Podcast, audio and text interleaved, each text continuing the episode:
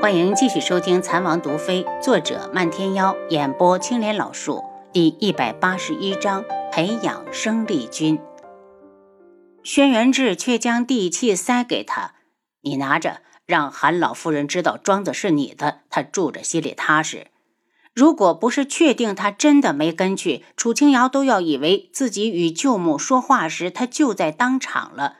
可这庄子太贵重，他不能收。刚要推辞，轩辕志又道：“就当是本王的聘礼。”阿楚，你在嫌少？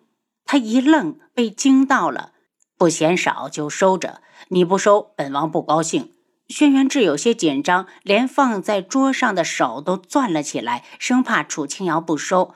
楚清瑶也不是扭捏之人，见他如此，干脆的收了地契，把自己这几日一直琢磨的事情说出来，与他商量。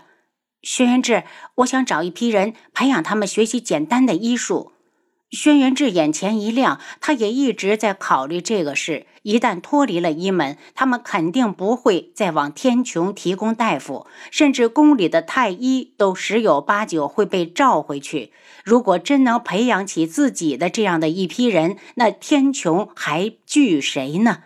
他抓住楚清瑶的手：“阿楚，你想要什么样的人？”男的还是女的？多大年龄的？有什么要求？看他心急的模样，楚清瑶笑笑，由头握着自己的手。最好是找一些十几岁的，男女都行。你也知道，现在留给我们的时间不多，如果从小孩子培养，根本来不及。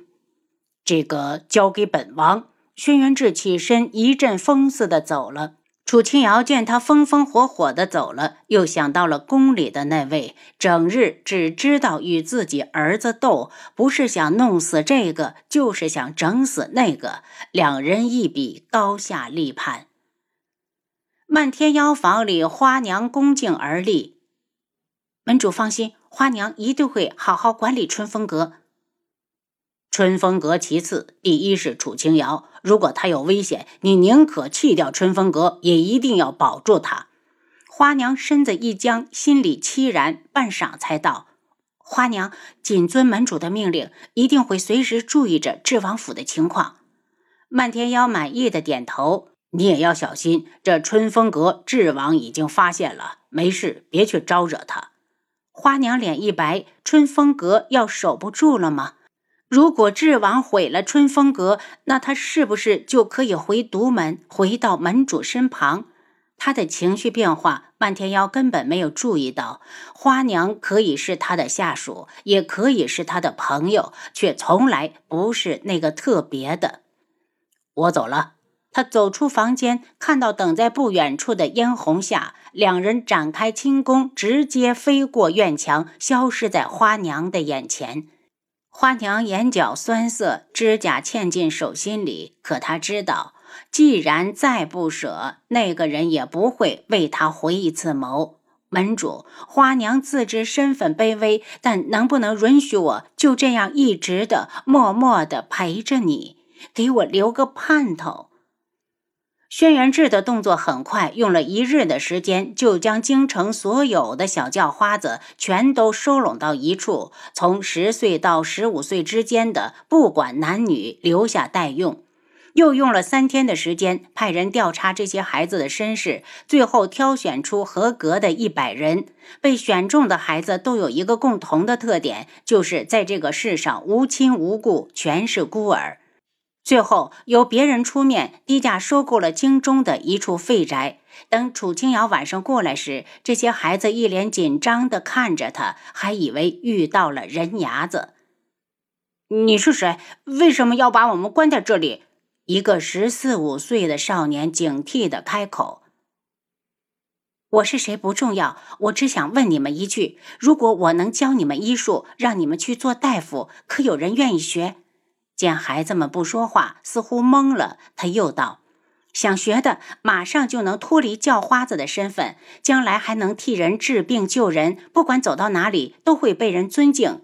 我给你们一刻钟的时间考虑，愿意的留下，不愿意的马上放你们离开。”一个十二三岁的小姑娘怯怯的上前一步：“姐姐，我真的可以学吗？大夫是不是就是郎中？”小妹妹，大夫确实就是郎中。如果你想学，姐姐就教你。楚清瑶脸上溢出淡淡的笑容，小姑娘看得眼一花。姐姐你真好看，你这么漂亮，一定不会骗我们。姐姐，我跟你学。楚清瑶拉住小姑娘的手，让她站到自己的右面，对着所有的人道：“想学的就站到这边来，不想学的大门在那边。姐姐留在这里。”可以吃饱饭吗？一个瘦瘦小小的女孩怯生生地望着楚清瑶。楚清瑶看着小丫头，心疼地走过去，抱了她一下。自然是要管饭，还可以随便吃。那姐姐，我留下。小丫头激动的眼泪汪汪的，看得楚清瑶一阵心酸。一个十四五岁的少年大步走过来，我学。如果当初我能给人看病，我娘就不会死了。我也学。有个小女孩哭起来，陆陆续续的，到最后，所有的孩子都站到了右侧，一脸殷切的看着楚清瑶，望着这些天穹未来的生力军。楚清瑶有些激动，甚至眼角都开始发烫。见这些孩子穿得破破烂烂，他马上让七绝找一个信得过的裁缝来给孩子们量尺寸做衣服，每人两套。废宅地方够大，完全可以安置下一百个人。当天做饭的厨子就已经到位，晚饭他是和孩子们一起吃的。楚清瑶回府后找到轩辕志。让他请人教这些孩子最基本的中医知识，大夫不用经常来，其他的时候他自己盯着就行。当晚，他就拿出纸笔整理脑子里的药理知识，以方便孩子们学习。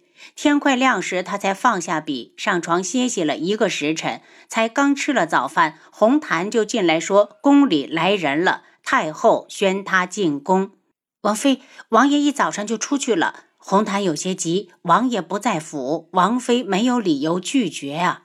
楚清瑶洗了脸，没事。王爷既然在京里，太后就不敢把我怎么样。对于这一点，他还是十分放心的。上次敢让他跪了一天，也是因为轩辕志不在京里，没人给他撑腰。奴婢陪王妃去，不用。他进宫根本不想带红毯，他有王爷护着，太后不敢惹，保不准会拿下人出气。坐上宫里来的马车，一路到了长乐宫。太后一脸笑容的坐在上方，单看面相，慈眉善目的，不知道的还以为是多善良的老太太呢。楚清瑶请安后，太后也没难为她，赐了座，又命人上了茶。楚清瑶也不说话。端起茶盏，假意喝了一口，等着太后说话。太后喝了一盏茶，才不紧不慢的道：“芷王妃，哀家的几位皇孙相继失踪，你怎么看？”楚清瑶内心冷笑：“这种事情不是该问皇上吗？问他是几个意思？”臣妾只是。宅中妇人听闻皇子失踪的大事，可是吓得好几晚都睡不着觉。太后，到底是谁胆子这么大，敢动我们皇家的孩子？太后搁置在扶手上的手狠狠地握了下。智王妃，天穹发生这么大的事，智王就没给你分析分析吗？楚清瑶诧异，太后。后宫娘娘还不得干政呢，何况是臣妾？智王怎么会把这等机密的事情说给我一个妇人听？莫非太后暗示过王爷，要他一定要说给臣妾听？那臣妾回去可得找王爷说道说道，他怎么敢抗太后娘娘的懿旨？太后被他一席话气得身子发抖，砰的一拍桌子。芷王妃，你少跟哀家扯谎！哀家叫你来，就是想告诉你，没有你，哀家一样能解决掉林婉如肚子里的孽孩子。楚清瑶暗笑，这太后真是被气糊涂了，连自己的皇孙都差点喊成孽种。她面色淡淡：“太后，臣妾不懂你在说什么。”清月在后面扯了扯太后，示意她说走嘴了。太后也知道是气糊涂了，端起茶盏掩饰面上的心虚。他给林婉如肚子里的孩子下药，可不是什么光彩事。万一传出去，皇上肯定会找他算账。他忽然放下茶盏，目中露出狠光。楚清饶既然知道了这等大事，这人必须除去。可怎么除，又让他犯难。肯定不能在长乐宫动手，外面又有智王护着，真是头疼。等他平息了火气，又换上一副笑脸。智王妃，你说，如果哀家的几位皇孙都出了事，哀家让皇上把皇位传给智王，可好？他想要，他还用你们给？楚清瑶这火气就来了，冷声道：“太后有时间在我这算计，不如自己去问智王。”太后脸色一滞，她又道。臣妾可是记得皇上以前不这么狠心，怎么立了心后连性子都变了呢？太后一震，怔怔地望着他，半天才挥手让他下去。楚清瑶到了外面，发现宫里的马车已经走了，根本没等他，苦笑了下，一个人慢悠悠地往回走。没走多远，竟然看到了楚云木，他脸上还戴着面具，远远地向他招手：“大哥。”他道。妹妹，你怎么在这里？楚云木一脸关心，不会是刚从宫里出来吧？太后召我进宫了。两个人边走边说：“倒是大哥你，我可是有些日子没你的消息了。我是离开了一段日子，昨天才刚回来，没想到会在这里和你碰上。有时间我们去看看孙姨娘吧。